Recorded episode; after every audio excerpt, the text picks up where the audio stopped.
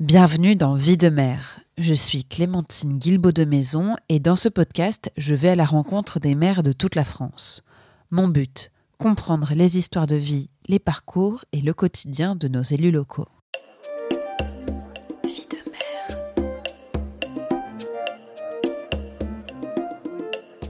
Oh, c'est une sacrée vie de mère. Pour ce nouvel épisode, je me suis rendue en train dans le département de la Loire. Contrairement à ce que plusieurs auditeurs ont pu croire, nous ne sommes pas dans les pays de la Loire, mais en région Auvergne-Rhône-Alpes, à 20 km de Roanne et 60 de Lyon.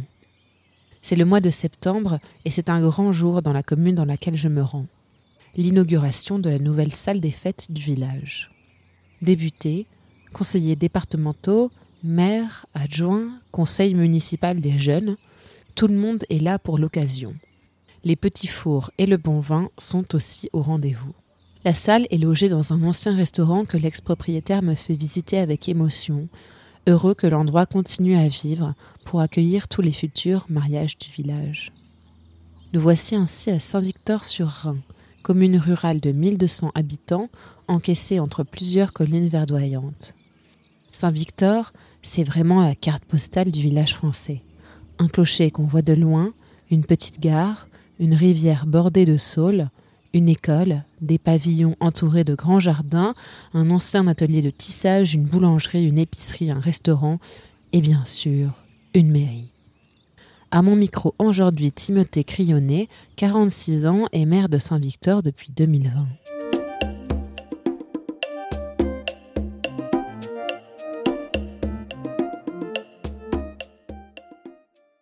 Bonjour Timothée Crionnet.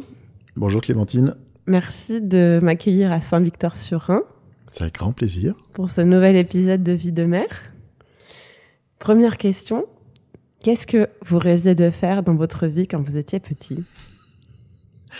Alors, je suis né en 1976 et quand j'étais ado, euh, j'adorais regarder Michael Jordan. Du coup, je rêvais de faire 1m98 je rêvais d'être basketteur et d'aller jouer en NBA. Par contre, euh, résultat, je fais 1m72 et des poussières. Et j'ai jamais fait de basket en club. J'y ai beaucoup joué euh, avec des potes, mais, euh, mais voilà, c'était mon rêve et je ne serai jamais basketteur. et vous avez grandi dans quel environnement? Vous avez grandi ici? Alors j'ai grandi dans un petit village avoisinant qui est dans le Rhône, enfin une petite commune en pluie, hein, environ 5000 habitants. Mais j'ai toujours grandi euh, à la campagne. Donc euh, trois, trois grands frères et une petite sœur. Et vos parents, ils faisaient quoi?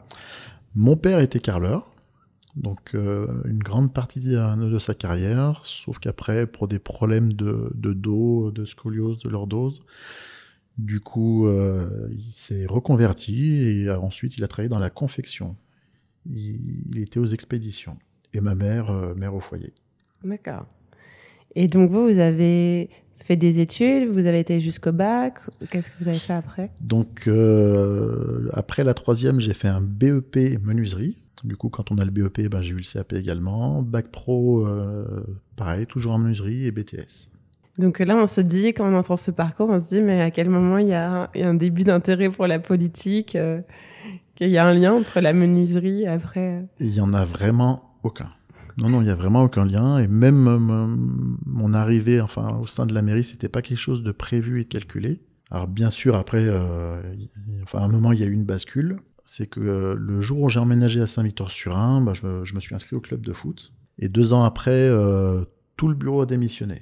Et personne ne voulait prendre la place. Donc il y a un moment où j'ai dit, ok, je veux bien, mais je veux l'endroit où la place où il y aura le moins de boulot à faire.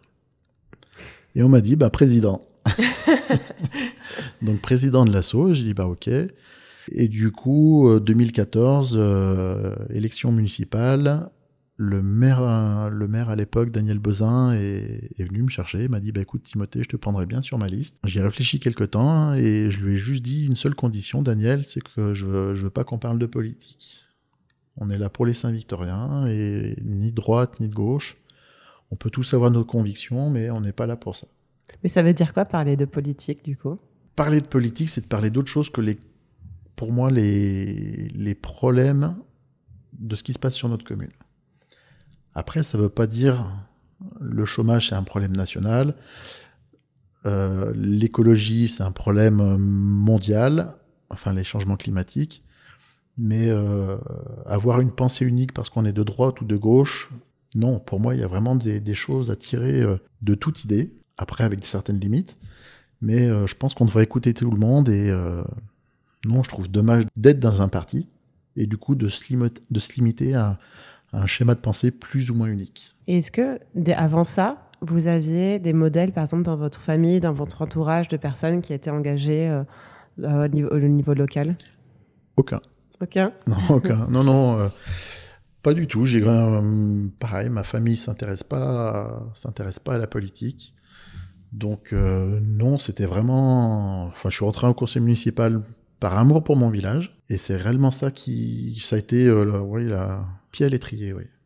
Et en 2014, votre entourage, il l'a pris comment, le fait que vous rentriez au conseil municipal? Oh, Je pense que pour utiliser des mots corrects, euh, ils en avaient un petit peu rien à cirer. c'était bien, c'était une preuve d'engagement, mais euh, pareil, sans, sans conviction, euh, remis le fait d'être au service des autres et d'essayer d'être disponible. Et ça s'est passé comment du coup, ce premier mandat? Alors, ce premier mandat, c'est très bien passé.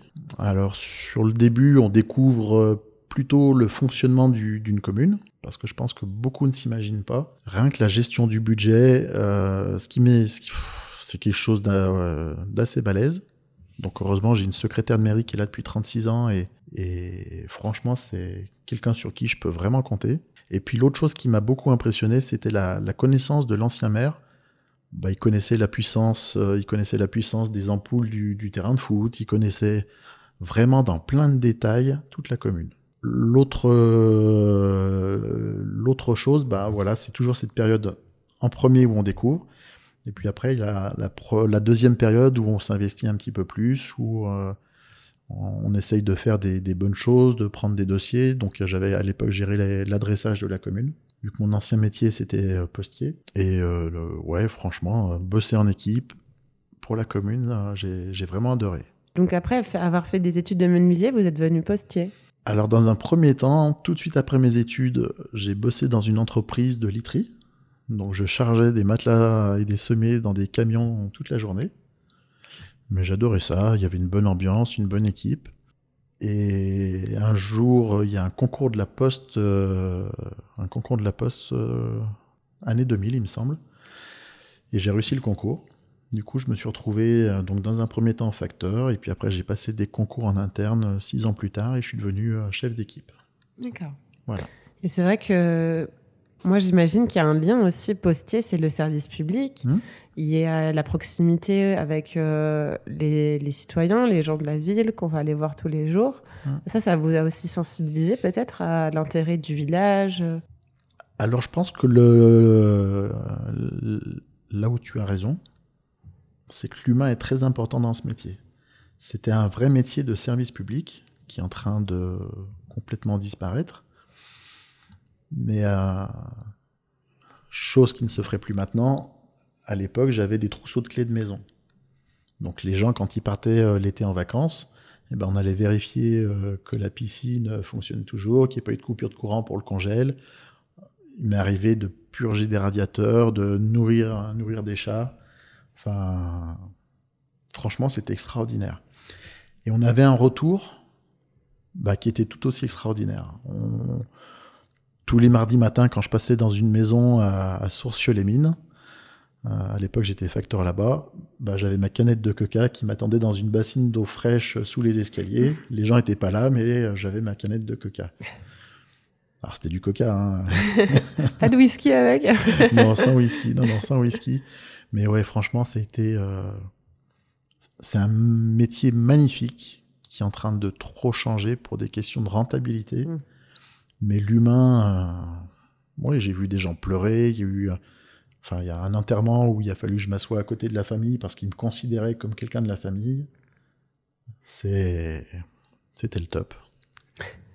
Donc, euh, on, vous avez eu des expériences euh, d'encadrement à travers le rôle de postier du, mmh. en passant les concours et aussi au sein de l'associatif avec en devenant président mmh. du club de foot.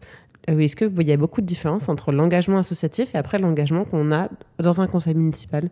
L'humain doit toujours passer en premier. Alors, il doit quand même y avoir des limites. Les libertés s'arrêtent toujours là où commencent celles des autres. Donc il y a un moment, il faut faire preuve de respect. Il faut pas tout accepter non plus. Il faut pas se faire marcher sur les pieds. Mais euh, oui, en termes de gestion, euh, ça m'a beaucoup apporté. Donc ce premier mandat, il y a des choses que vous avez commencé à réaliser. Vous étiez en charge de quoi précisément? Alors ce premier mandat, non, j'étais pas en charge de grand chose. Donc euh, voilà, j'ai refait l'adressage. Ça, c'était vraiment la, la, plus grosse mission. C'est quoi l'adressage? L'adressage, ben justement, quand on est passé à la fibre, le THD 42 nous disait il faut des adresses précises et exactes. Et il fallait pas qu'il y ait euh, deux adresses qui portent par exemple le même dénominateur commun. On pouvait pas avoir euh, l'impasse Saint-Roch et la rue, la rue Saint-Roch. Et la rue Saint-Roch. Donc voilà, il a fallu refaire tout l'adressage de la commune. Et euh, c'était une mission que j'ai menée à l'époque avec un des adjoints, deux conseillers municipaux. Et on, s'est fait plaisir, ouais. on a passé des bons moments. Et puis, toute la question de la logique d'une adresse, parce que certains auraient voulu garder leurs adresses, parce qu'avant on réfléchissait beaucoup par un mot. C'était un mot, un bout de colline qui, portait une adresse. Sauf que ben faut expliquer aux gens que c'est là où il y a le plus d'habitants qui garderont l'adresse actuelle, parce que comme ça, ça fera changer à beaucoup moins d'habitants euh, la future adresse. Mm. Mais euh, non, franchement, c'était une, euh, c'était un truc super sympa. Après, j'étais avec l'adjointe à la vie scolaire. Donc là, bah, ça a été la découverte euh, du système euh, scolaire en tant qu'adulte, le retour à l'école. Donc euh, nous, on a une école maternelle et primaire. Et franchement... donc vous avez eu du contact aussi, j'imagine, avec l'adressage. En tant plus, en tant qu'ancien postier, c'est quand même marrant. Mmh. Enfin, au courant postier.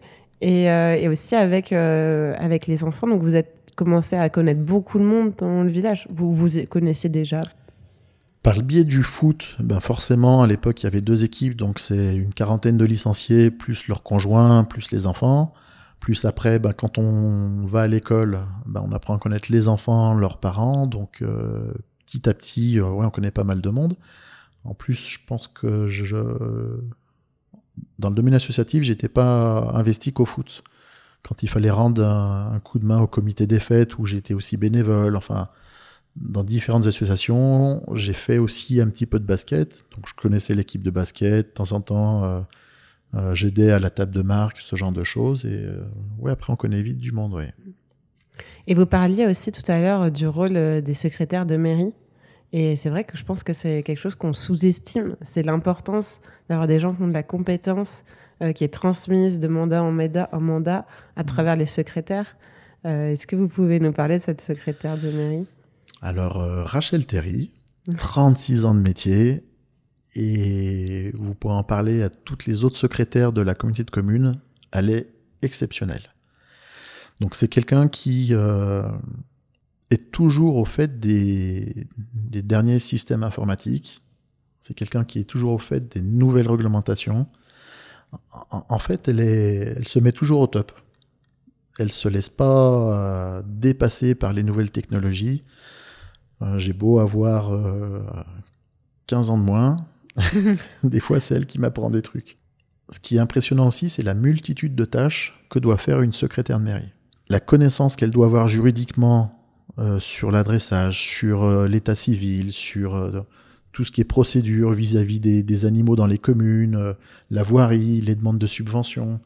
Enfin, je pourrais vous en dire, mais tellement, et avec la rigueur qui est imposée en plus au secrétaire de mairie sur l'état civil, enfin, c'est simple, il n'y a pas droit à l'erreur, quoi. Quand on remplit l'état civil, on peut pas se louper d'une lettre, on peut pas. Et Rachel, ouais, là-dessus est exceptionnelle.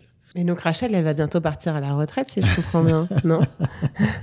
Alors même si j'étais contre la réforme des retraites, eh ben l'avantage de cette réforme, c'est que je vais la garder sûrement deux ans de plus. donc en fait, quand je vais finir le mandat, euh, elle devrait à quelque chose près euh, finir sa, carrière. D'accord. Et euh, vous imaginez comment remplacer une personne comme ça? Ça c'est facile de trouver La compétence? Alors forcément, c'est jamais simple. L'avantage que, que j'ai, si vous voulez, c'est de, connaître euh, beaucoup de monde. Je me suis fait vraiment un très gros réseau en, en trois ans et puis euh, sur le, la fin du mandat précédent. Et euh, j'ai déjà quelqu'un qui veut venir à Saint-Victor et qui est très bien. Qui est très bien. Après voilà, on se laissera quand même le temps. On, en a déjà discuté avec Rachel. Le jour où Rachel arrête, ben la personne on la prendra deux, trois mois avant, qui est quand même une transmission des dossiers, de la connaissance de la commune, parce que bah, ça aussi c'est important, la connaissance de la commune, de, de la voirie, des bâtiments, enfin, mm. c'est quelque chose d'important. Ouais.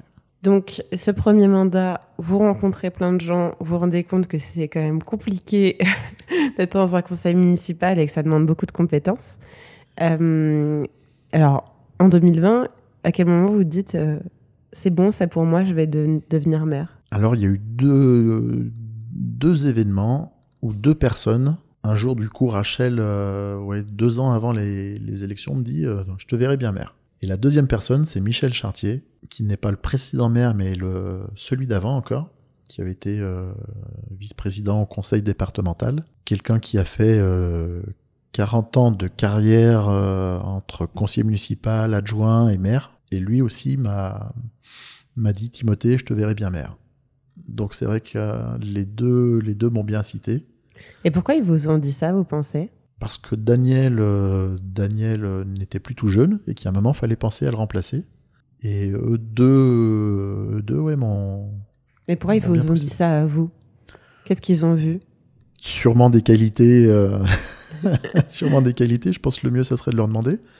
Après, je pense que je suis quelqu'un, en général, en public, d'assez calme, d'assez diplomate de par mon ancien métier, c'est vrai que le, management, la, gestion d'équipe, euh, c'est quelque chose qui, me convient bien. Je pense que j'ai des, idées qui sont complètement neutres de toute attente politique, qui sont neutres de tout ce que les, les gens demandent. J'essaie juste d'être juste. Du coup, des fois, il faut savoir dire non. Ça plaît pas forcément aux gens. Je suis pas là pour me faire ni des amis ni des ennemis l'intérêt, c'est celui de la commune, et pas l'intérêt particulier de quelqu'un.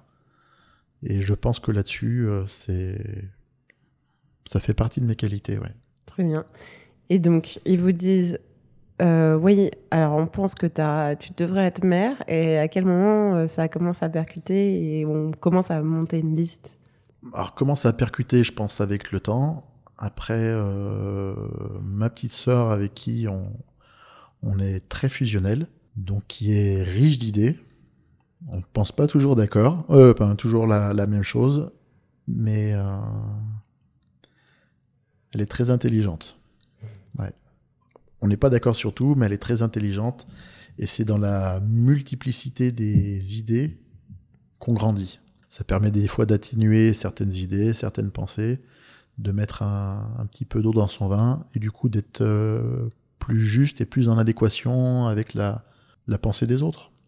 Et du coup, bah voilà, les deux me disent ça, donc on, forcément ça, ça, trotte un peu dans la tête, et puis au bout d'un moment, on me dit, euh, je me dis oui, je vais y aller. Surtout que pour moi, il y a des enjeux euh, actuels qui sont très urgents. Donc l'aspect climatique, l'aspect humain, l'aspect démographique, l'aspect social, il y a des, des, enjeux euh, qui sont très importants et sur lesquels il faudrait qu'on agisse très rapidement. Et cette sensibilité environnementale, du coup, elle est née avant d'être maire Pas du. Euh, non, pas vraiment. Non? Non, je pense que c'est plus. Euh, je pense que c'est quelque chose qui grandit à force de, de lire, lire des articles, d'écouter certains, certains scientifiques. Après le rapport Midos de 1970 du groupe de Rome, qui avait été écrit par des scientifiques du MIT euh, qui expliquaient que dans les années 2030, ils avaient beau avoir fait plusieurs simulations en modifiant des critères économiques, sociaux, démographiques. À partir du moment où on continuerait sur une lancée de croissance, on partait à la catastrophe. Une des, une des catastrophes, c'était qu'à partir des années 2030, si on continuait sur cette voie, les deux tiers de l'humanité allaient commencer à disparaître. Donc c'est mmh. énorme. Ensuite, il y a le rapport du GIEC, qui est également très clair. Donc j'ai participé à un groupe de travail avec la MRF euh, justement sur les changements climatiques. Donc la MRF L'Association des maires ruraux de France.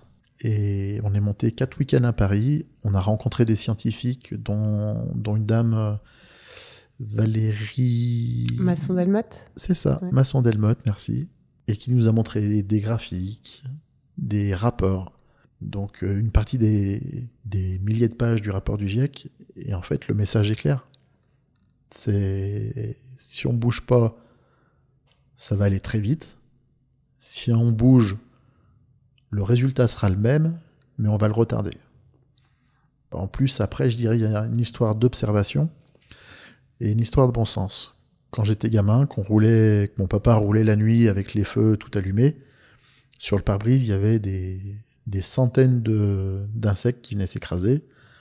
Maintenant, vous pouvez rouler la nuit. Euh, je pense que les motards euh, pourraient me le confirmer. Ils peuvent rouler la visière ouverte et euh, en, en sou- en faisant un grand sourire. Et ils auront aucun insecte de coincé entre les dents euh, après 100 km de route. J'exagère un petit peu, mais euh, il y a toute cette faune qui a disparu. Et les rappeurs le disent bien, 70% de la vie euh, a disparu. Donc avant d'être euh, d'être maire, vous, lisiez déjà beaucoup la presse sur ces questions-là et c'est Ouais. comme ça que vous vous êtes sensibilisé euh, Ouais. au sujet. Et ça. après, en devenant maire, en plus, vous avez pu vous former euh, davantage. On a, j'ai pu me former, et puis après, il y a vraiment cette histoire de bon sens. Et c'est là où, après, il faut pas s'arrêter simplement à l'échelle de Saint-Victor. Et ça, c'était une des phrases que je leur avais dit avant les élections à mon équipe. Comment comprendre ce qui se passe dans le monde et le ramener à l'échelle de Saint-Victor? Et quand on regarde tous les problèmes de canicule, du coup, les cultures qui ne, qui ne poussent plus, quand on, se rappelle l'été dernier en Inde et au, Pakistan, en Inde, une méga sécheresse, du coup, le peu qu'ils ont produit, ils ont tout gardé pour eux. Du coup, ben, on a eu beaucoup moins de blé que les années précédentes, vu qu'on en en rachète beaucoup. Et au Pakistan, il y a eu, euh, je sais plus si c'est un tiers de la surface du Pakistan qui a été inondée. Et du coup, ben, quand c'est inondé, pareil, il n'y a plus rien qui pousse. Donc voilà, faut simplement se dire que euh, avec la mondialisation, on a un problème maintenant à un endroit du monde et il y a forcément des répercussions ailleurs. Là, euh, donc, quand vous êtes, euh, vous êtes sensibilisé, vous avez ces sujets, ces opinions à la fois sociales et environnementales. C'est le moment de présenter une liste. Comment vous constituez une équipe qui pense qu'il y a les mêmes valeurs que vous? Est-ce que déjà ils ont besoin d'avoir les mêmes valeurs que vous? Comment est-ce que c'est quoi les critères de sélection?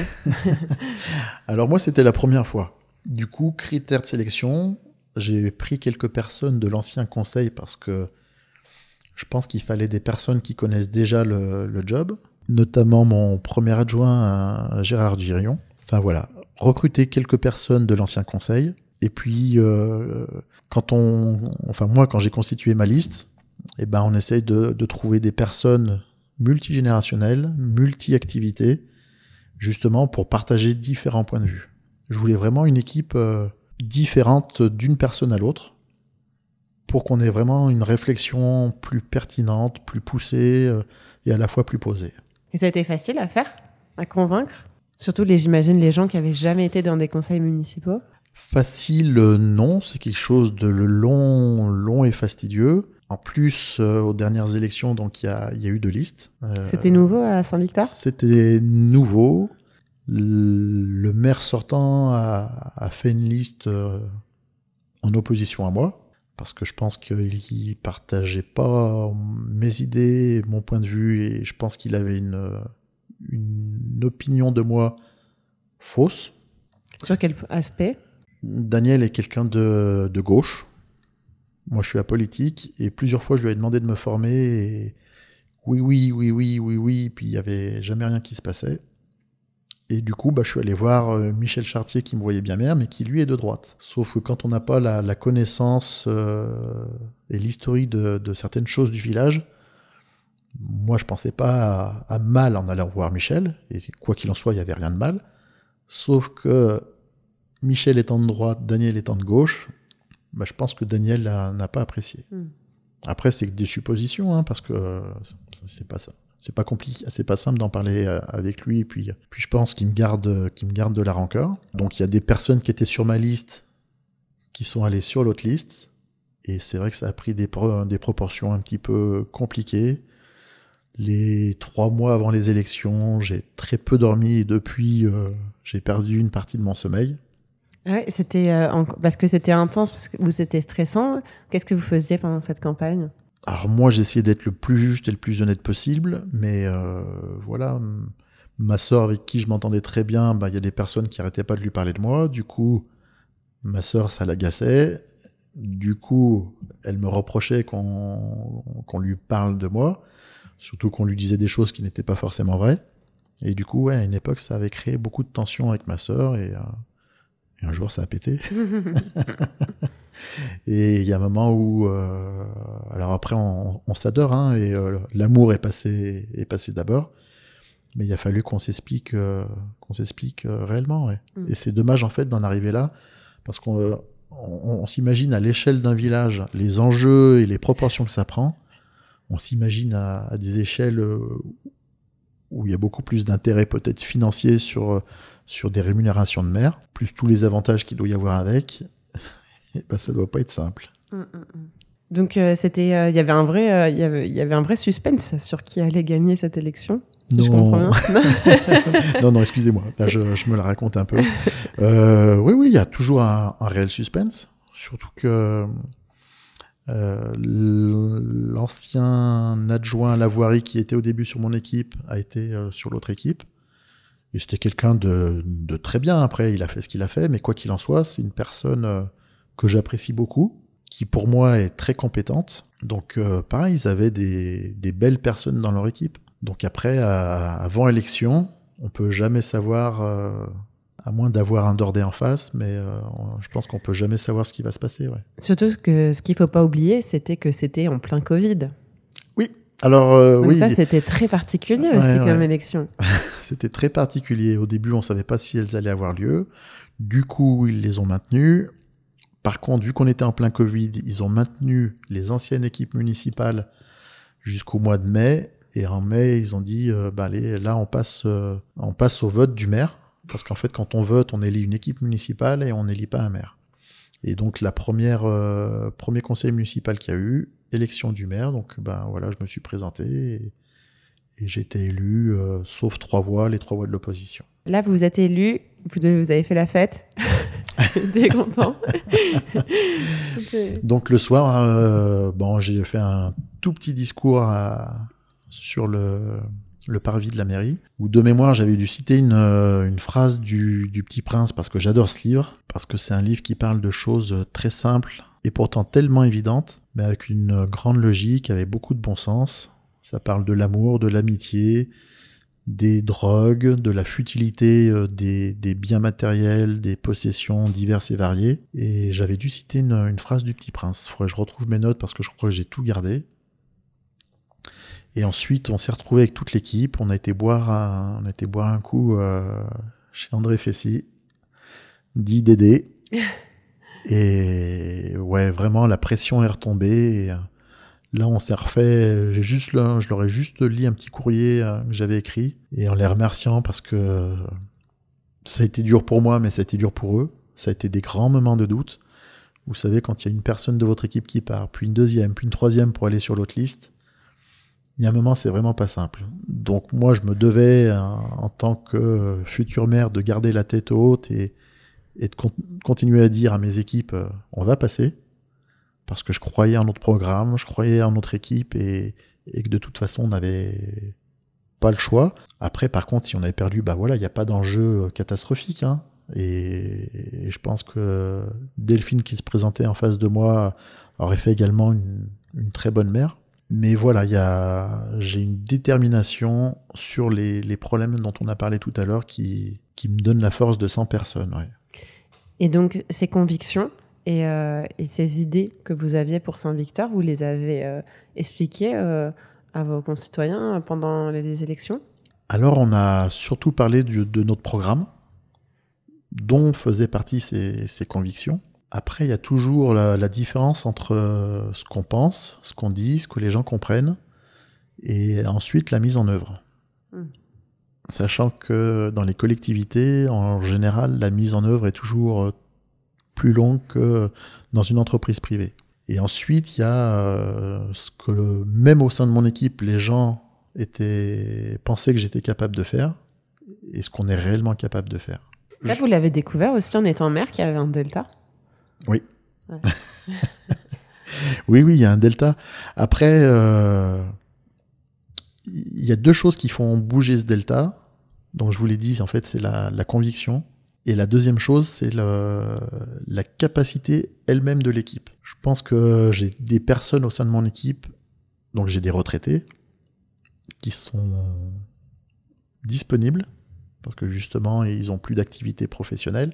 Et franchement, c'est des très bons appuis, parce qu'ils sont tous les jours sur le terrain, tous les jours euh, sur la commune, et que du coup, on est au courant de tout ce qui se passe. Et puis après, voilà, moi j'ai une source de, de motivation que, sont mes deux, deux plus petites nièces, qui ont 10 ans et 7 ans. Et quand je vois en fait l'enfance que j'ai connue, le monde dans lequel, je, dans lequel j'ai grandi, et le monde dans lequel ils grandissent, je me dis c'est pas possible de leur laisser euh, vivre ce qui va arriver. Donc malheureusement, je pense que ça, par la force des choses, le, climat, ça devient irrémédiable et on, ne pourra plus modifier les choses à part les retarder. Mais au moins, je me dis que j'aurais fait ma part. Mm. Pour reprendre les, les phrases de Pierre Rabhi, avec l'histoire du colibri, j'aurais fait ma part. Et donc sur ces sujets-là, c'était quoi, vos, par exemple, euh, dans votre programme, ce que vous portiez euh, sur euh, les sujets environnement et climat? Des choses très simples. Donc replanter des haies, replanter des arbres. On voulait également, et on l'a fait, planter du saule, parce qu'à partir du saule, vous savez, on peut faire de l'osier, et à partir de l'osier, on peut faire de la vannerie, donc des paniers. Et donc on en a planté. On a eu une première mini démonstration l'année dernière euh, sur une journée des artistes où il y a un vanier qui est venu nous montrer comment faire des paniers. Parce que quand on voit non seulement la durée de vie d'un panier par rapport à un sac plastique, mais euh, l'impact écologique, ben voilà, vaut mieux euh, se faire ses paniers. On peut les faire soi-même, il y a la satisfaction de l'avoir fait soi-même. On a puisé dans la nature quelque chose qui va se reproduire et repousser. Et ouais, il n'y a pas photo. Il faut qu'on revienne à des choses plus simples et plus naturelles. Ouais. Est-ce que vous diriez du coup que ces mesures-là que vous aviez en tête et que vous vouliez mettre en œuvre, c'était des mesures de bon sens, de sens commun, de euh, euh, voilà revégétaliser parce que euh, parce que ça vous paraissait juste d'avoir plus plus d'arbres, plus d'ombre, j'imagine, etc. Ou est-ce que c'est aussi il y avait des choses qui étaient plus techniques et sur lesquelles il fallait un appui justement Alors, bah en fait, c'est un mix des deux la compréhension du fait que c'était important, ça c'est sûr, je l'avais. Donc dans notre programme, voilà, planter ces haies, planter ces arbres, planter cet osier. Euh, il y a des choses qu'on a pu faire nous-mêmes, comme euh, faire un jardin pour la cantine, sans produits, sans pesticides, sans insecticides, avec des graines le plus possible qu'on puisse récupérer. Donc on fait notre propre... Enfin, il y a quelqu'un sur la commune qui a une grainothèque et du coup on essaye de partager ces graines.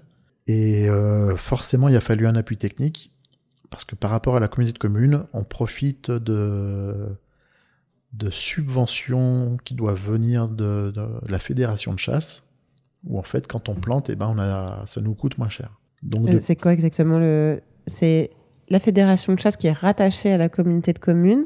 En fait, c'est la fédération de chasse au niveau du département, mais je pense que c'est un, un, plan national depuis trois ans où ils cofinancent le fait de replanter des haies. D'accord. Parce que eux, pour, eux, des haies, bah, c'est de, de la vie, c'est des insectes, c'est des oiseaux. S'il y a des insectes et des oiseaux, bah forcément, euh, il y a des prédateurs un peu plus grands qui eux-mêmes ont d'autres prédateurs. Et en fait, c'est simplement pour perpétuer la vie. Donc on a beau dire en fait que la chasse détruit la vie, ben pas que. Je pense qu'il faut être un peu plus mesuré. Et pour avoir accompagné les chasseurs sur des sorties euh, de chasse, chose que j'avais jamais faite avant, hein, et ben franchement j'étais agréablement surpris. Je pense que j'ai jamais vu autant d'animaux euh, qu'en partant avec eux. Croiser des biches dans une clairière et euh, ne pas y toucher parce qu'on n'était pas là pour ça. Les laisser passer en courant et... Enfin ouais, franchement, c'était des moments un peu magiques. Il y a toujours ces fameux viandards, hein. Mm. Sauf qu'à Saint-Victor, je suis pas sûr qu'il y en ait parce que pour tous les connaître, euh, ils sont, ils sont vraiment au top. Et on a un président qui dirige euh, cette équipe euh, d'une main de maître. Et ils sont vraiment là pour la préservation de la vie, parce que le jour où il n'y aura plus rien à chasser, ben, ils, ne hmm. seront plus chasseurs. quoi. Les idées, que, les idées politiques que vous aviez, vous avez dit, il y a un delta entre euh, ce qu'on pense qu'on peut faire et après euh, ce qu'on va faire. À quel moment vous l'avez vu? C'était quoi les barrières exactement? Bah, Les premières barrières, en fait, c'est simplement le, foncier. Donc, nous, la commune, possédons quelques terrains, donc agir dessus, c'est super simple. Par contre, euh, les prêts à la campagne, bah, ils appartiennent tous à des propriétaires qui, qui, ne sont pas la collectivité, quoi, des, des, propriétaires privés. Et quand on leur dit, ben, ça serait bien, par contre là, c'est pas nous, la commune, qui pourrons financer ça, que vous replantiez des haies, bah, ça bouge pas forcément. Alors on a quand même un, agriculteur sur la commune qui est passé au bio il y a trois ans, et l'année dernière, il a replanté un kilomètre de haies. On comprend, on comprend que c'est très centré sur la végétalisation. Il y avait, euh, et notamment, en fait, moi, je me disais, sur les sujets environnementaux et climatiques, il y a beaucoup de compétences qui relèvent de la communauté de communes. Euh, forcément, euh, notamment à travers, j'imagine, la mobilité, la gestion de l'eau, peut-être de l'énergie. donc, pour situer aussi Saint-Victor-sur-Rhin, donc 1200 habitants dans une communauté de communes qui en a 14 000, avec que des communes qui rurales, ouais, rurales qui vont de Combien d'habitants De 400 à 2000, enfin à peine 2000 pour la plus grosse. Et donc euh, la communauté de communes, quand vous, donc forcément vous êtes rentré dedans en même temps que vous, avez, vous été élu maire, euh, ça a été un moteur sur ces sujets-là? Comment est-ce que c'était perçu? Donc ça a été un moteur sur ces sujets-là. Alors pour deux raisons. Parce que déjà les techniciens, et ce qui est exceptionnel, c'est que c'est à la fois super transversal. Même la, la responsable du pôle économique, à chaque fois qu'on a euh, une question à se poser, eh ben, il y a toujours cet aspect écologique qui ressort. Donc moi, je suis vice-président à culture, tourisme euh, et tout le cycle de l'eau. Donc au service culture, on fait des concerts l'été. Et ben quand on prend quelqu'un pour faire les repas, on a tout un cahier des charges. Est-ce que ce qu'ils prennent c'est local? Enfin voilà, tout euh, tout ce qui a trait, enfin aux différentes compétences de notre communauté de communes, il y a toujours cette question euh, écologique derrière. Il y a quelques temps en arrière, euh, il y a des gens qui voulaient installer des éoliennes sur notre territoire, pas sur notre commune, mais bon, sur le territoire de la Coplère. Et ils nous demandaient de modifier le PLUI parce qu'en fait, il y a une éolienne, ils l'auraient bien vu en endroit et c'était une zone humide. Et là, il n'y a eu euh, aucun doute d'aucun maire c'est une zone humide et elle restera euh, telle qu'elle et on va pas modifier le PLUI pour gagner 8000 euh, euros par an euh, sur le gain que l'éolienne nous fera. Enfin, il y a un moment.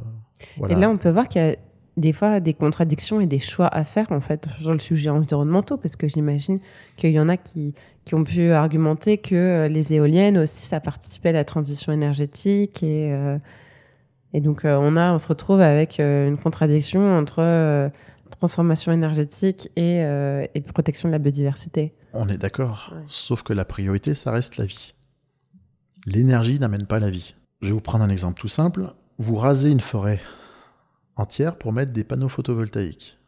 Donc oui, le panneau photovoltaïque, enfin on décarbone à mort pour produire de l'énergie, sauf qu'un arbre, naturellement, sans aucun coût financier, va absorber ce carbone. Mmh. Plus toute la biodiversité qu'il y a à l'intérieur, il y a un moment, qu'est-ce qui vaut mieux? En plus, on sait qu'en France, si toute la population de la Terre était française, il nous faudrait euh, de 2 planètes, 7 pour subvenir à nos besoins. Donc il y a un moment, avant de vouloir produire plus d'énergie, et c'est là où j'étais pas forcément d'accord euh, au moment du, de l'atelier avec la MRF, c'est qu'il y a un moment, il faudrait peut-être qu'on divise par 2,7 fois notre consommation. Il faudrait peut-être qu'on soit plus sobre arrêtons de, commander des petits objets à 5 euros qui viennent de Chine en disant oui, on fait une économie, mais est-ce que l'économie, on la fait réellement?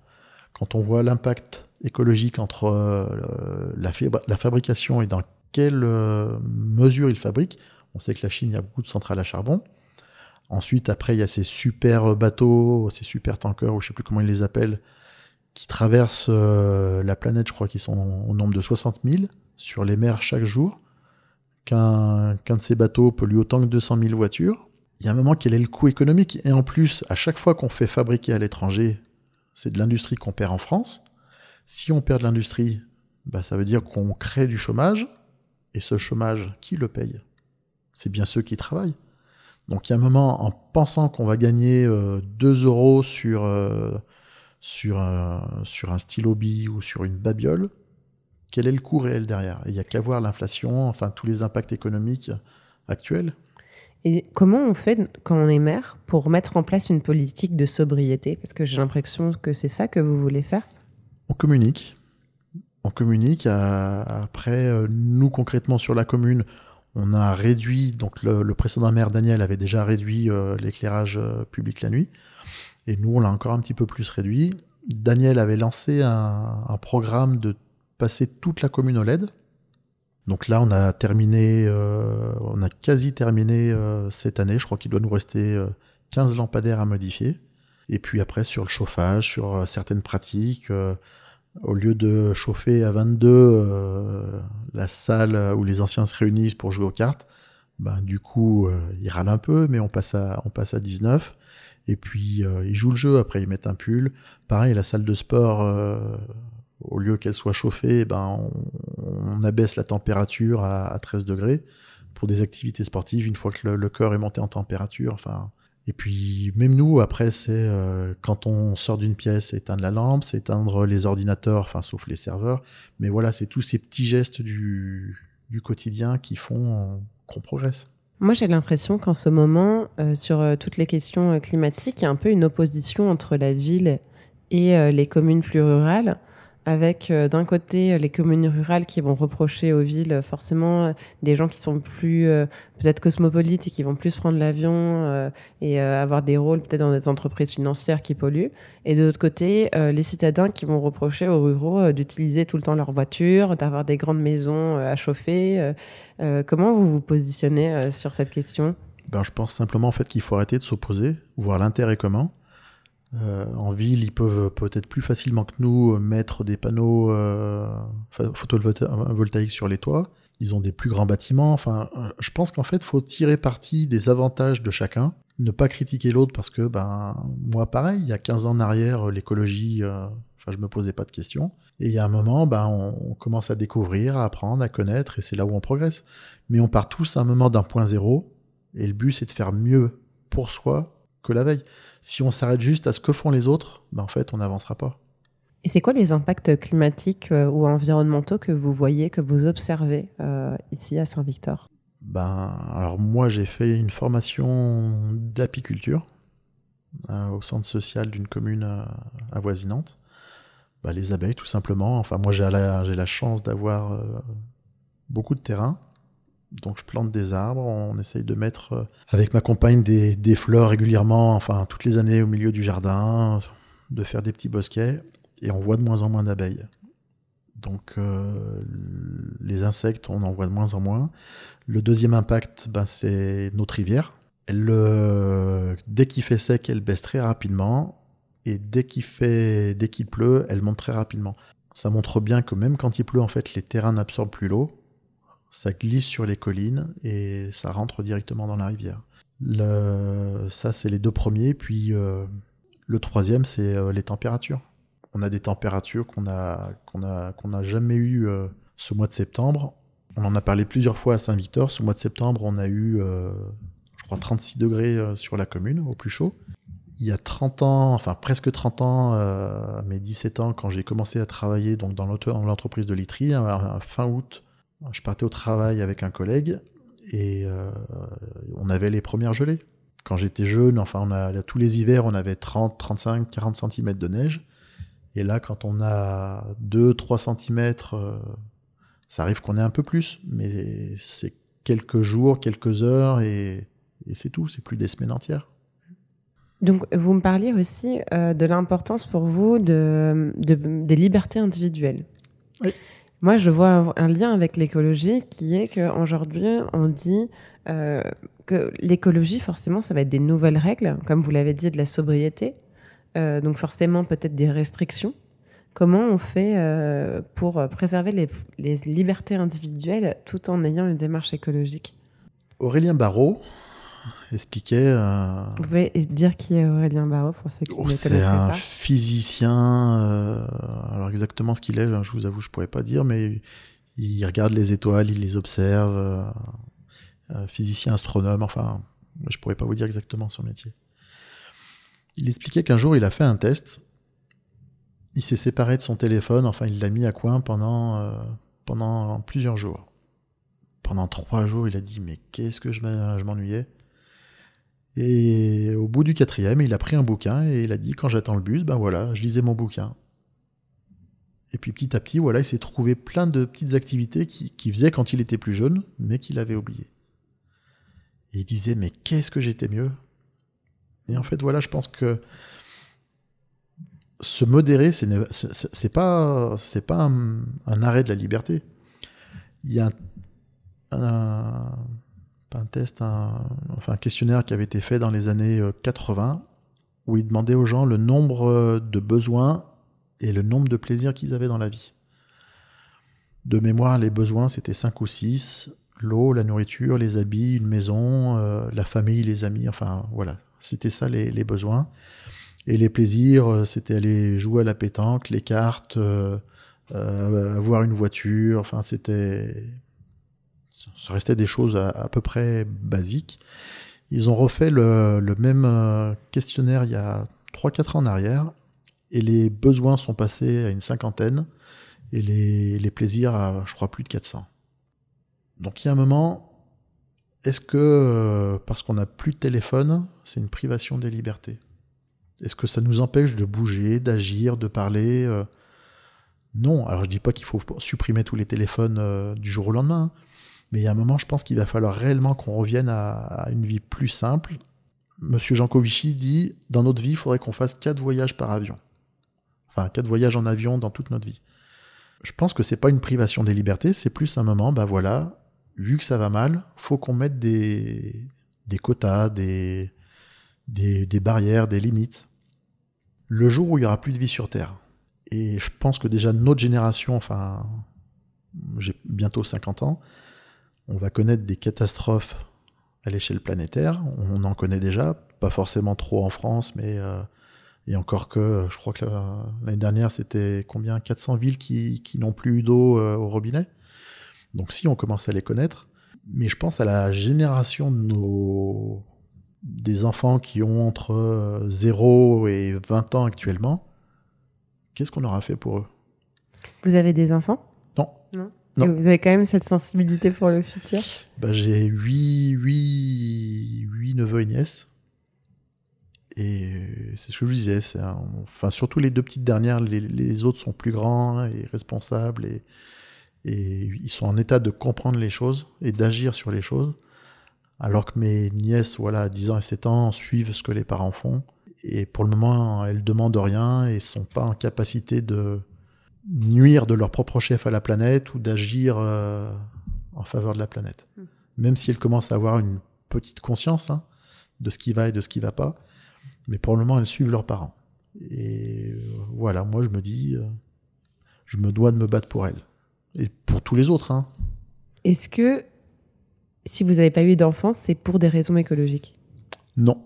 Non, non, c'est pas pour des questions écologiques, c'est que je suppose que j'ai jamais su faire. et que maintenant, en fait, hein, par contre, ça fait quelques années où je me dis, euh, je suis plus en âge d'en avoir. J'aurais toujours rêvé d'avoir des enfants, mais je suis plus en âge d'en avoir. C'est rare d'entendre des hommes dire ça. Bah, après, il y a la capacité, enfin physique, certes, mais après il y a, quand on, enfin, on dit souvent quand on fait un enfant, on le fait pas pour soi. Donc j'aurai 47 ans en fin d'année, même si euh, euh, on décidait d'en avoir un, euh, bah voilà, il y a forcément ces 9 mois. J'aurai, je serai sur mes 48 ans. L'enfant, quand il aura 15 ans, qui sera en pleine adolescence, qui voudra faire du sport, euh, ben moi j'en aurai 60 passés. Et il y a un moment où il faut être en capacité d'assumer les choses. Si j'emmène euh, mon garçon à l'école et que ses copains lui disent Tiens, tu viens avec ton papy? Non, mais le pauvre. le pauvre. Donc, euh, non, faut aussi faire la. faut pas faire que les choses pour soi, même si j'aurais adoré ça. Mais. et maintenant, vous avez 1200 enfants. Bah, certains ont les cheveux plus blancs que moi, mais ouais, j'ai 1200 enfants.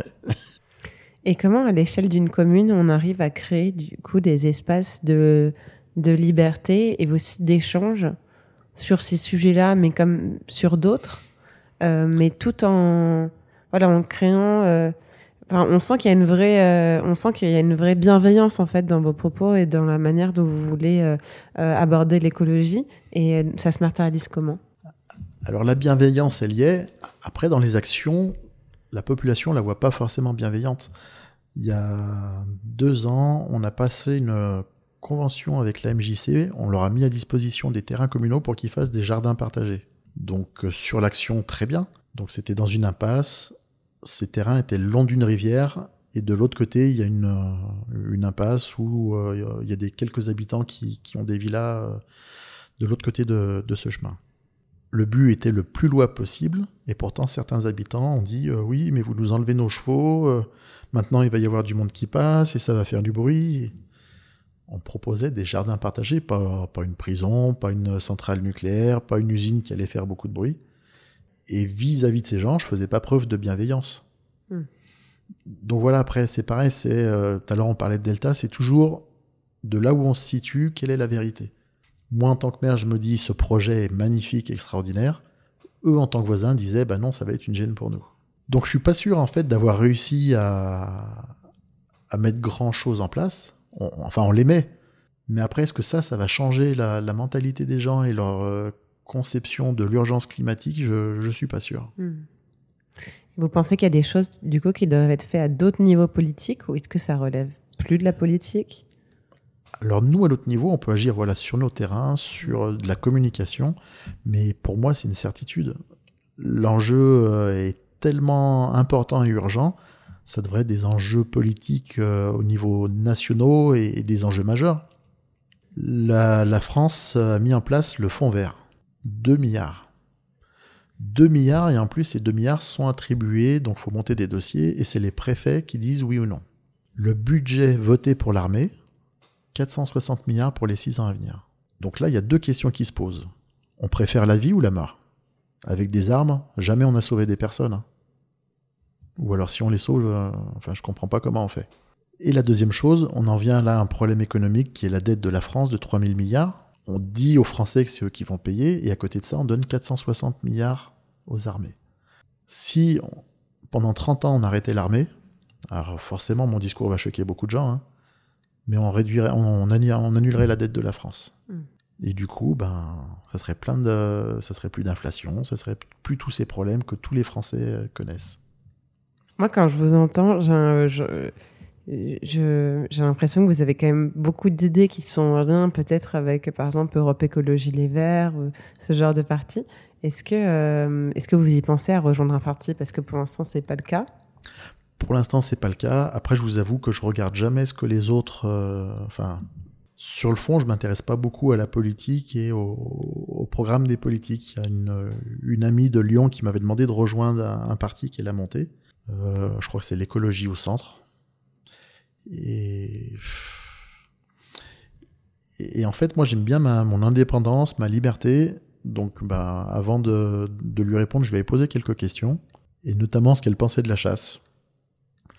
Et là, forcément, ben, non, les chasseurs, euh, ils sont pas bien, c'est des méchants. Euh, enfin, je, je l'apprécie beaucoup. Hein. Et je lui dis, bah, écoute, viens avec moi une journée à la chasse, on accompagnera les chasseurs de Saint-Victor et, et, tu me diras ce que tu en as pensé. Et je lui dis, mais est-ce que tu as déjà quand même accompagné des chasseurs? Non. Donc il y a un moment où vous savez, euh, comment, enfin tu sais, comment on peut se faire une opinion de quelque chose si on n'a jamais été voir? Il y a un moment, enfin, faut, faut se faire euh, ses idées par soi-même. Et c'est là où, justement, je trouve que moi j'ai une grande liberté d'esprit et de pensée. Et j'aimerais bien que tout le monde en fasse autant, et là on pourrait grandir, tout en respectant les autres. Mais après, ça paraît normal aussi que dans un parti politique, tout le monde ne soit pas du même avis et qu'il y a aussi des débats qui vivent au sein du parti, non? Complètement. Mais euh, alors je vais vous reprendre euh, euh, l'ancien parti de M. Macron quand, sur son premier mandat, enfin je me rappelle même plus le nom, tous ensemble? Non En marche? En marche, merci. en marche franchement, quand on voit les lois qu'ils ont votées, il y a un moment, on se dit, euh, la majorité, c'est tous des brodins, ou... Euh, enfin, il y a un moment, comment on pouvait, euh, à l'époque des Gilets jaunes, je ne sais pas si tu te rappelles, il voulait passer une loi sur, pour atténuer les libertés des journalistes. En gros, quand les journalistes voulaient aller dans une manif, fallait qu'ils demandent l'autorisation, fallait qu'ils soient encadrés et accompagnés bah, par des services de police ou de CRS. Mais elle est où la liberté de la presse? Et pourtant, ils nous ont, ils nous ont proposé tout ça. Hein. Euh, à l'époque du Covid, mettre de la musique dans la rue était devenu interdit. Enfin, quel est le mal à mettre de la musique? Avec le Covid, enfin, les gens étaient intelligents. Ils n'allaient pas aller euh, s'embrasser, danser dans la rue. Et il y a un moment, mettre de la musique dans la rue, ça aurait peut-être remis un peu de joie et de gaieté. Euh, et on sait que la joie et la gaieté, c'est important, enfin, en, termes de santé, quoi. Vous avez participé, vous, au Gilets jaunes? Oui. Oui, je suis monté sur des manifs à Paris. Et c'est également là où, c'est pour ça que j'ai parlé de, privation de nos libertés. Donc je suis monté avec des gens qui montaient tous les week-ends. Je suis monté une fois et bon, j'ai pas les chiffres exacts, mais il y avait peut-être 500 CRS en tête de cortège qui avançaient, 500 à l'arrière, et de chaque côté du cortège, un CRS tous les mètres. On pouvait pas rentrer, on pouvait pas sortir. Il y avait de la musique, il y avait une très bonne ambiance, c'était bon enfant. Ceux qui m'avaient emmené m'avaient dit euh, il y a juste deux trois choses à savoir. S'ils baissent la visière, c'est qu'il va se passer quelque chose. S'ils mettent le, le, masque à gaz, c'est qu'ils vont balancer les, les, fumigènes. Et ben là, euh, cours. Ça voulait dire quoi pour vous rejoindre les Gilets jaunes? Alors, alors, en fait, le but c'était pas de les rejoindre, mais c'était autant j'étais d'accord avec les, les pensées, autant j'étais pas d'accord avec toutes leurs actions. C'était quoi les pensées du coup?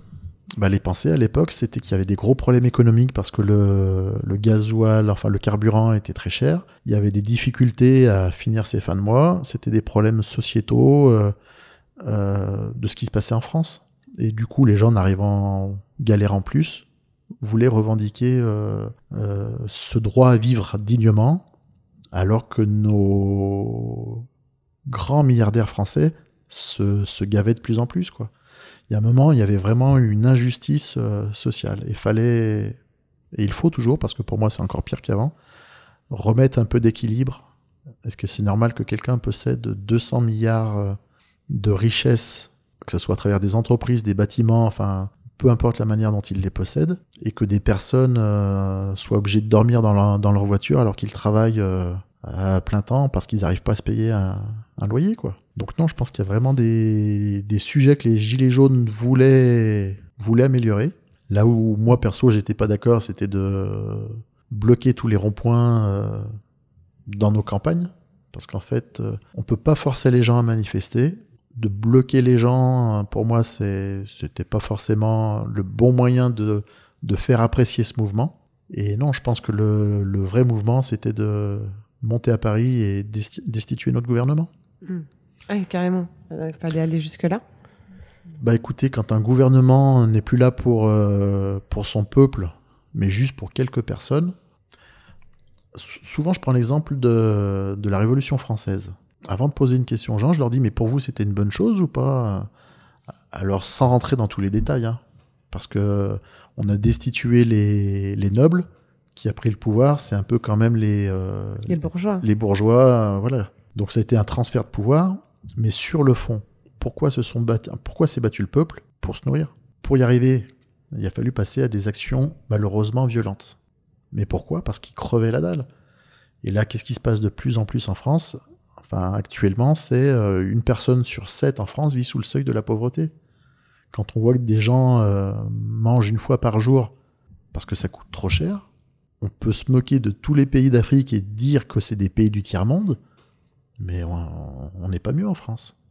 Donc, euh, sur ces, euh, ça, dans, une, dans votre commune, par exemple, c'était des discussions aussi que vous aviez avec, euh, avec les gens. C'était il y avait beaucoup de débats, j'imagine. C'était des débats, pas forcément. Et puis, je vous dis, on vit quand même dans, dans le meilleur village de France.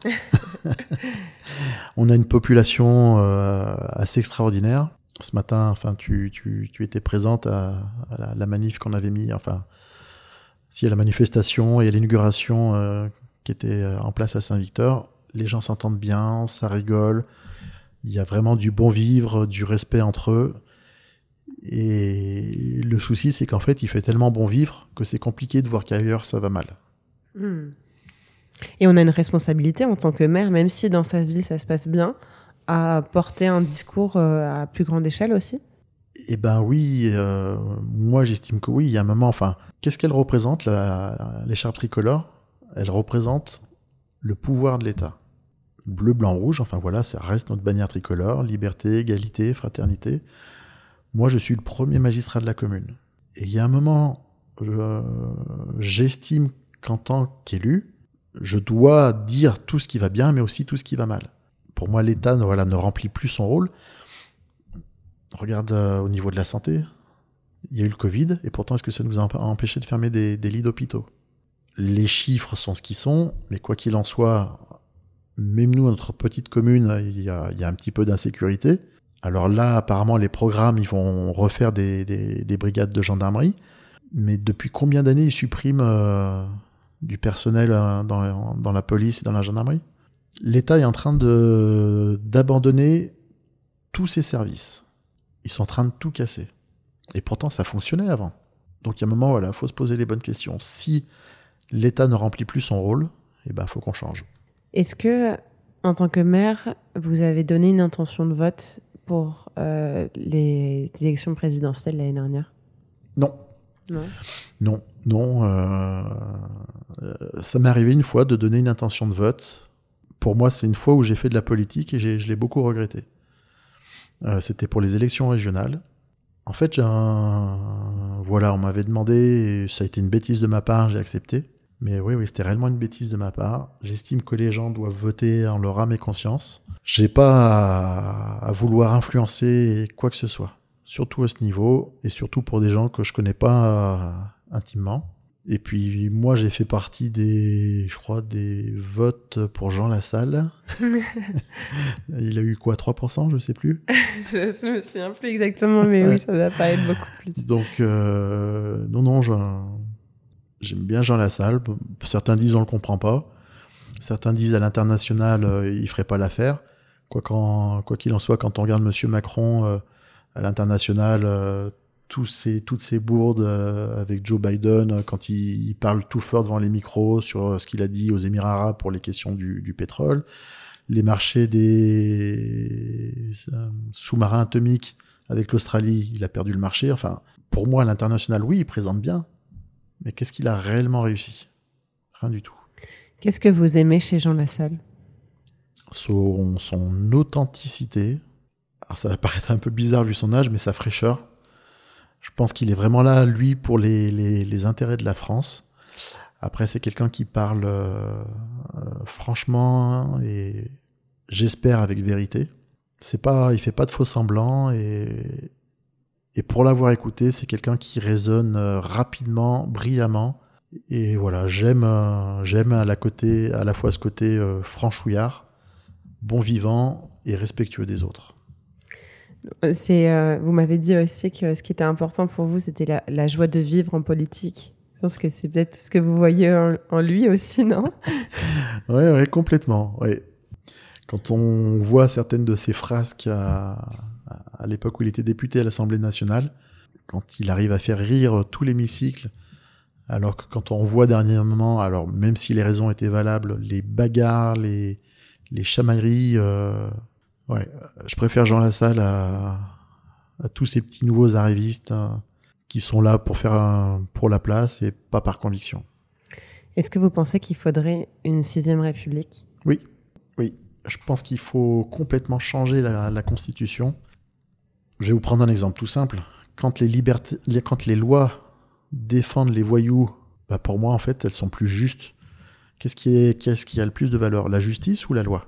Pour moi, la justice, elle est, enfin voilà, elle est même pas qualifiable. Une, loi se devrait d'être juste. Et quand vous voyez que euh, on peut vous voler, on peut vous, on peut vous violer, vous tuer, et que sur un vice de procédure, la personne est coupable, mais du coup elle est libérée, enfin, on marche sur la tête. Donc euh, non, pour moi, il, il, faut à la fois changer de sixième république pour des questions comme ça, et puis parce que le pouvoir ne fait plus son boulot.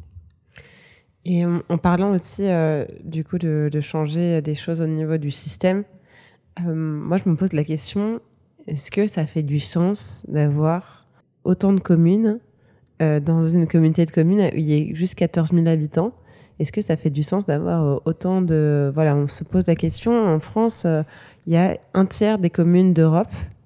Est-ce qu'il faudrait, est qu'il faudrait simplifier tout ça? Est-ce que finalement, il n'y aurait pas besoin d'un seul maire pour toute votre communauté de communes? Possible que si. Après, je vous avoue, je me suis jamais posé la question. Actuellement, oui, on est entre 34 et 36 000 maires, il me semble. On a une commune avoisinante qui s'appelle Tizy-les-Bourgs, où avant il y avait cinq communes. Mardeur, Marnan, euh, la chapelle de, Marneur, de Mardeur, Tizy et Bourg de Tizy. Donc ils ont réuni ça en une seule commune. Avant la, la réunification, ils avaient dit on fermera pas d'école. Maintenant qu'ils sont réunis, donc je crois qu'il y a eu Mardeur et la chapelle de Mardeur, où ils ouvrent une année l'école dans une commune, l'année d'après dans une autre. Sauf qu'on sait très bien que le jour où l'école ferme, bah, du coup, c'est la boulangerie qui a moins de clients, mmh. c'est euh, les petits commerces qui, galèrent. Donc ça, c'était euh, une des premières choses. La deuxième chose, alors moi à l'époque pour travailler à la poste, soi-disant qu'ils auraient plus d'argent, et ben ils ont acheté de, mémoire une déneigeuse, euh, une déneigeuse, et pourtant ils ont arrêté de déneiger certains chemins. Donc moi à l'époque, étant responsable euh, du centre courrier, euh, j'avais fait un, courrier à la mairie en disant, bah, écoutez, il n'y a pas de souci. Par contre, nous, on doit desservir le courrier dans des conditions climatiques, enfin, ou, du moins où les routes sont propres. Si vous les déneigez plus, je vais pas envoyer mes facteurs au casse-pipe. Donc, quel est l'intérêt de réunir euh, cinq communes si derrière c'est pour euh, diminuer les services, si c'est pour que. franchement, je sais pas. Hmm. C'est-à-dire qu'au moins, avoir ce maillage-là, euh, ça fait que toutes les populations sont bien représentées et donc vous pensez que ça permet d'avoir plus de services publics dans les territoires? Plus de proximité, c'est une certitude. Après, euh, je pense que s'il fallait peut-être diminuer une strate, ça serait peut-être plus la région. Enfin, voilà, on a la Comcom, on a le département, on a la région, plus après l'État, plus le préfet, enfin. C'est drôle parce que généralement, enfin moi, ce que j'entends plus souvent, c'est il faudrait enlever le département. Alors, les limites administratives du département sont pénibles. Nous, on a une petite commune qui est 80% ou 90% de sa périphérie, on est entouré par le Rhône. On s'entend très bien avec le Rhône, on bosse avec le Rhône, on, fait, se fait des échanges de services euh, d'une commune à l'autre. On s'entend réellement super bien. Après, c'est vrai que les limites administratives font que, imaginez-vous si un jour, ben, pour rejoindre votre question précédente, on voudrait, euh, euh, voudrait se rattacher à nous. Souvent, c'est les petites communes vers les grosses, mais là, on, va imaginer l'inverse. Amplepuis veut se rattacher à Saint-Victor. Du coup, changement de chambre du commerce. Tous les professionnels d'Amplepuis seraient obligés de modifier euh, leur dossier de société, et ça, ça a un coût. Mm. Pourquoi, enfin, pourquoi il y a des limites telles quelles qui existent et qui du coup sont une barrière, euh, sont une barrière. Mais alors pourquoi supprimer plutôt la région, à votre avis? Parce que pour moi, la région, ils sont loin. Du coup, c'est très compliqué d'avoir des personnes en direct. Les conseillers départementaux, bah, ce matin, ils étaient là à l'inauguration euh, de notre salle des fêtes. C'est des gens, on les appelle, on a un retour. Au niveau de la région, c'est plus compliqué. Ils ont des territoires du coup très vastes et je pense beaucoup plus de, gens et de situations à traiter. Euh, pour revenir, euh, pour finir, pour parler un petit peu de, vous, qu'est-ce qui vous a le plus surpris quand vous êtes devenu maire? Comment tourner ça? Le Timothée maire et le Timothée avant maire, c'est exactement la même personne. Mes pensées n'ont pas changé et sont toujours les mêmes. Sauf qu'avant d'être maire, on m'écoutait pas forcément. Et maintenant que je suis maire, c'est comme si j'avais gagné une aura de respectabilité et de d'intelligence euh, qui me donne euh, de la crédibilité. Alors que non, en fait, je suis toujours le même et je pense toujours les mêmes choses qu'avant. Alors forcément, on évolue avec le temps et euh, nos idées peuvent, peuvent changer. Mais c'est peut-être ça une des choses qui m'a le, plus surpris. C'est en fait la confiance qu'on vous accorde et le respect Hmm Donc c'est plutôt une bonne nouvelle pour les maires alors c'est une bonne nouvelle. Après, je vous dis, moi je vis dans une commune exceptionnelle hein, où la population est top.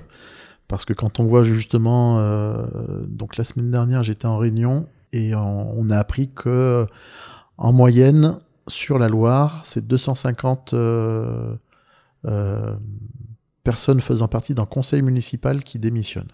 À mi-mandat, je crois que dans la Loire, on est déjà à plus de 500 euh, de, en trois ans. Quoi. 500 personnes qui ont 500 démissionné. personnes qui ont démissionné. C'est énorme. C'est énorme. Donc euh, bah, après, on le voit à travers les médias, bah, entre ceux qui, qui sont victimes de, de violences, plus la pression. J'ai beaucoup de collègues qui me disent euh, dans les alentours qu'ils ont beaucoup plus de problèmes euh, liés aux gens, en fait, de problèmes à régler entre les gens, à faire le gendarme entre les deux, entre, enfin, à faire le médiateur. Ils me disaient avant, les gens, euh, ils allaient voir le voisin et euh, bon, ils réglaient ça euh, Entre eux. entre eux, ils buvaient une bière ensemble. Enfin, je caricature un petit peu, mais ça se réglait facilement. Et il me dit maintenant, ça devient très compliqué, très lourd et, euh, et les gens de plus en plus procéduriers. Hmm. Ça, vous l'avez pas observé du tout à Saint-Victor? Ah, on a toujours un ou deux spécimens. je pense que si un il écoute ce, ce podcast, il, il se reconnaîtra. non, non, on a quelqu'un qui, qui critique beaucoup l'équipe municipale. Pourtant, on le voit jamais sur aucune ma- manifestation. Il critique tout ce qu'on fait. À l'origine, c'est parce que ce, ce monsieur avait un comportement dangereux. Son chemin, il y avait beaucoup de priorités à droite à Saint-Victor. Donc, on a une départementale qui traverse la commune. Et lui, il avait un petit chemin, euh, une impasse qui arrivait. Et avant, il, était, il avait la priorité. Quand une voiture arrivait un petit peu loin, il ralentissait. Et au moment où elle arrivait sur le carrefour, parce que tout le monde ne, ne fait pas forcément attention au panneau, il accélérait pour user de sa priorité. Oui. En plus, ce monsieur était moniteur auto-école.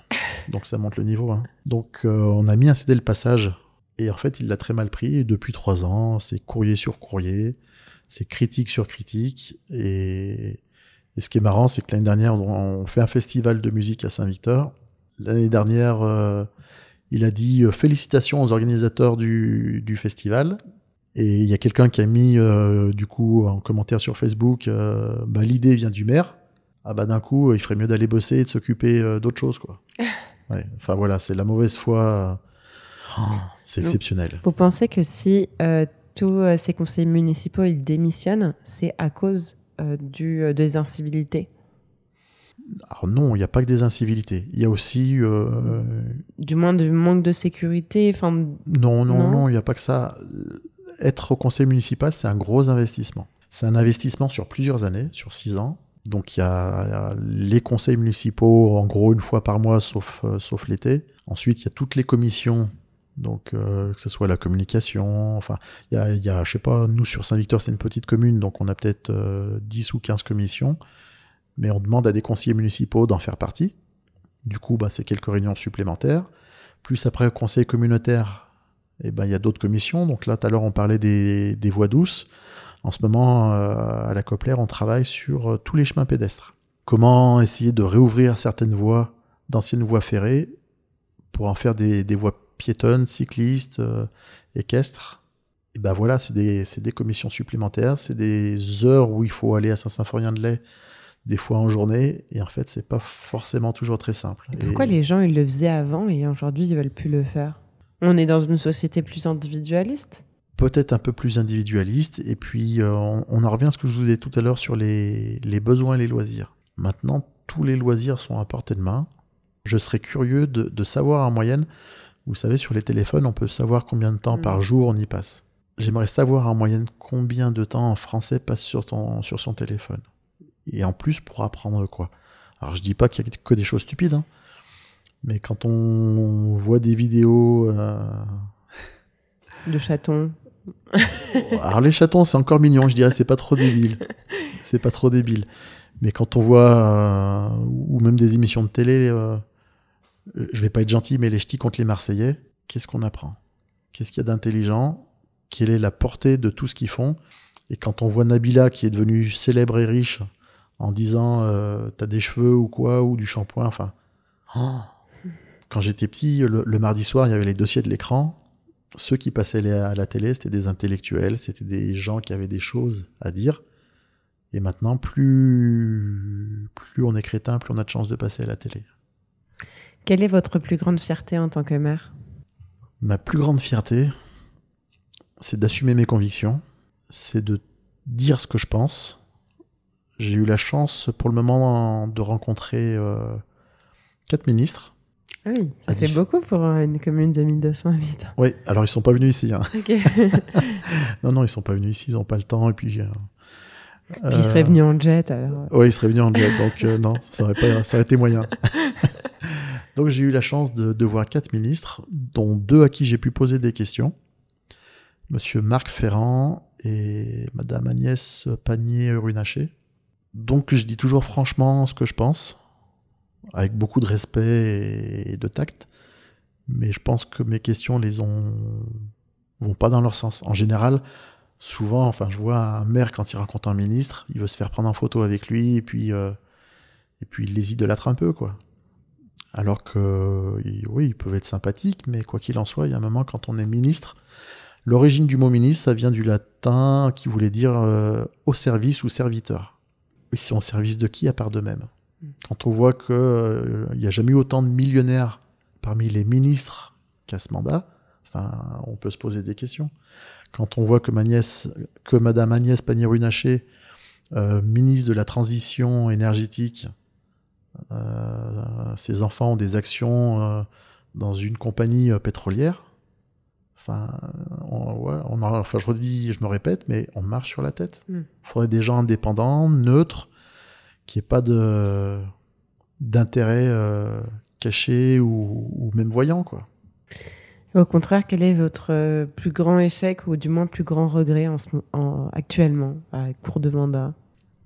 D'avoir la certitude qu'écologiquement, enfin, par rapport à ces changements climatiques, on ne pourra plus rien changer. On sait que dans 10 ans, la banquise aura disparu.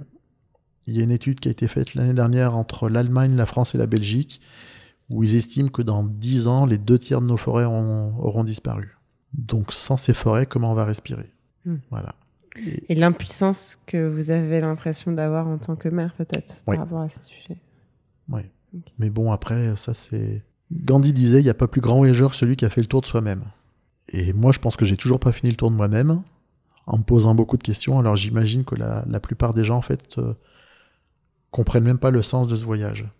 Tant qu'on ne se rendra pas compte de la rapidité de la vie humaine et de l'importance de nos actions, on ne pourra jamais gagner ce combat.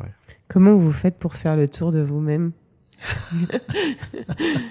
Comment on apprend à faire ça? En s'entourant bien, en essayant de ne pas se voiler la face. Alors avec ma chérie, on a tous les deux un très fort caractère. Et quand ça va pas, euh, je pense qu'on se le dit euh, rapidement et, euh, et honnêtement. Après, j'ai des personnes autour de moi à qui j'ai donné cette mission. C'est de si un jour je pète plus haut que mon derrière ou si un jour je perds mes valeurs, je veux qu'ils me le disent franchement. Certains, je sais, ils le feront avec du tact et d'autres le, le feront un grand coup de baffe. Mais ils le feront faut être sincère, honnête avec soi-même. Il faut souvent se remettre en question. Donc de temps en temps, c'est euh, prendre le temps de, de voir d'où on vient, qui on était et ce qu'on pensait. Et est-ce qu'on pense toujours les mêmes choses? Est-ce qu'on a changé de, de, direction par rapport à certains intérêts qui pourraient être financiers euh, ou autres? C'est une belle leçon de vie. Je sais pas, mais, mais voilà, on essaie d'être comme ça. Ouais. Est-ce que vous vous voyez maire encore longtemps? Alors avant les élections, chose qui, a fait rire ou déranger euh, pas mal de personnes, j'ai toujours dit que je voulais... Si je me présentais comme maire, c'était pour finir euh, président de la République. Donc ce qu'il faut savoir, c'est que quand j'ai été élu maire, j'ai écrit à, M. Macron, parce que euh, donc à l'époque, on était en plein Covid. Bon, je me rappelle plus de ma, lettre par cœur, hein, je crois qu'elle faisait 5 ou 6 pages, où je lui dis, voilà, je lui parle de cette perte des libertés individuelles, parce que je ne suis pas contre les vaccins, mais un vaccin qui est en phase de test, comment on peut l'imposer à tout le monde? En termes de législation, en fait, pour le moment, c'est où les gens acceptaient, mais ils n'ont jamais pu imposer réellement, enfin forcer les gens à se faire vacciner. C'était illégal. Le sucre, par an, c'est 80 millions de morts à l'échelle de la planète, hmm. liés directement à la consommation du sucre. Quand on voit également dans la nourriture tous les conservateurs, tous les produits qu'il y a à l'intérieur, quand on voit le nombre de cancers qu'il y a tous les jours, voilà, il y a un moment, si on voulait réellement agir sur des questions de santé, on fermerait pas les hôpitaux, on nourrirait bien les gens. Quand on voit qu'ils ont réautorisé l'utilisation des néoticotinoïdes, on sait que c'est un poison enfin, pour les insectes et même pour nous. Donc voilà, ce que je lui disais dans, cette lettre, c'est que pour moi, j'ai pas l'impression que la priorité pour lui, c'était euh, la santé des Français. Ce que je lui expliquais, c'était que euh, il venait d'un monde financier et que comme tout financier, pour moi, ceux qui l'ont mis en place, c'est des milliardaires qui détiennent les médias et qu'à chaque fois que c'est un des gens mettre quelque chose en bourse, c'est pour avoir un retour financier. Et pour moi, M. Macron est là pour que ces gens aient des retours financiers. Donc je lui ai simplement demandé de se rappeler euh, l'enfant qu'il était. Si un jour il a été enfant, euh, rêveur, euh, naïf et tel qu'il est décrit un petit peu dans l'introduction du, du, Petit Prince. Et je lui ai demandé de se rappeler ces moments. Moi, je lui ai dit clairement que je croyais pas en lui et que s'il n'était pas capable, je voulais bien le remplacer. Mais je lui ai dit que ma sœur avait voté pour lui et qu'elle espérait un changement. Elle a voté deux fois pour lui. Quoique la deuxième fois, non, elle n'a pas voté pour lui. La première fois, excusez-moi. Enfin, excuse-moi. Et je lui dis que, par amour pour ma sœur, je voulais bien croire qu'il puisse faire des erreurs et que je voulais bien assumer le fait de m'être trompé à son sujet. Mais euh, je lui ai dit et je lui ai répété que pour moi, il n'était pas là ni pour la France ni pour les Français.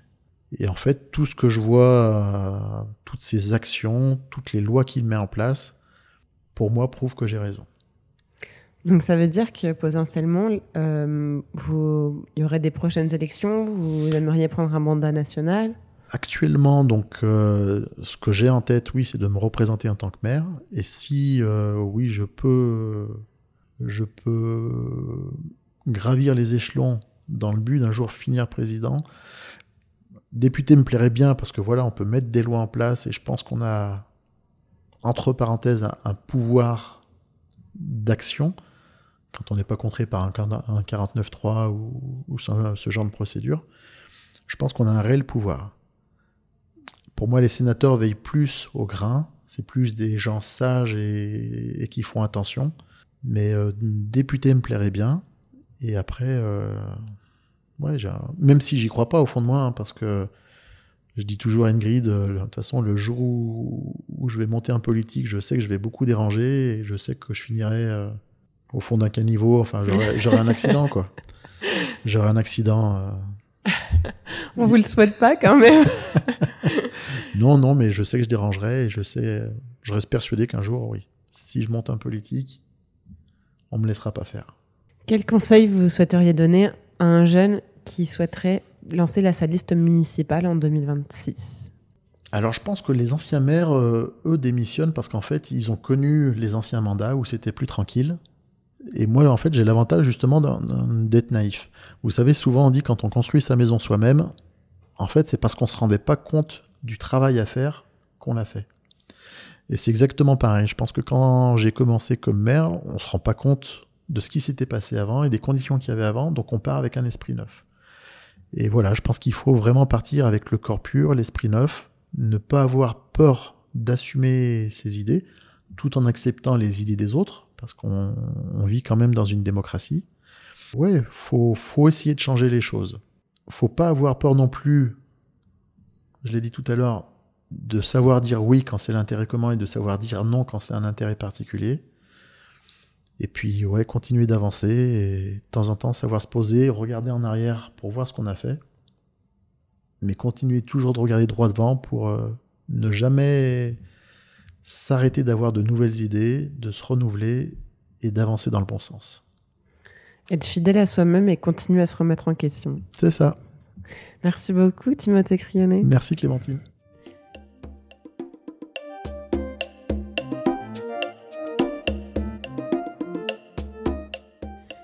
Je voudrais chaleureusement remercier Timothée Crionnet et sa compagne Ingrid de m'avoir accueilli dans leur joli bout de France, de m'avoir ouvert leur maison et leur quotidien. Au cours de ce petit séjour, j'ai eu le plaisir de découvrir un village animé et de rencontrer des habitants solidaires et engagés pour faire vivre leur commune. Bref, je vous conseille vivement de faire un détour à Saint-Victor-sur-Rhin lors de vos prochaines vacances si vous êtes à la recherche de joie de vivre, de nature et de tranquillité. et je vous le promets, personne ne m'a payé pour dire cela dans le podcast. Vous avez écouté ce podcast jusqu'au bout, alors j'imagine qu'il vous a plu. Pour me soutenir et le faire connaître, vous pouvez en parler autour de vous et laisser 5 étoiles sur votre application d'écoute. Chaque coup de pouce est vraiment très précieux. Pour être tenu au courant des prochains épisodes, suivez-moi sur Instagram, at vie. À bientôt dans une prochaine vie de mer.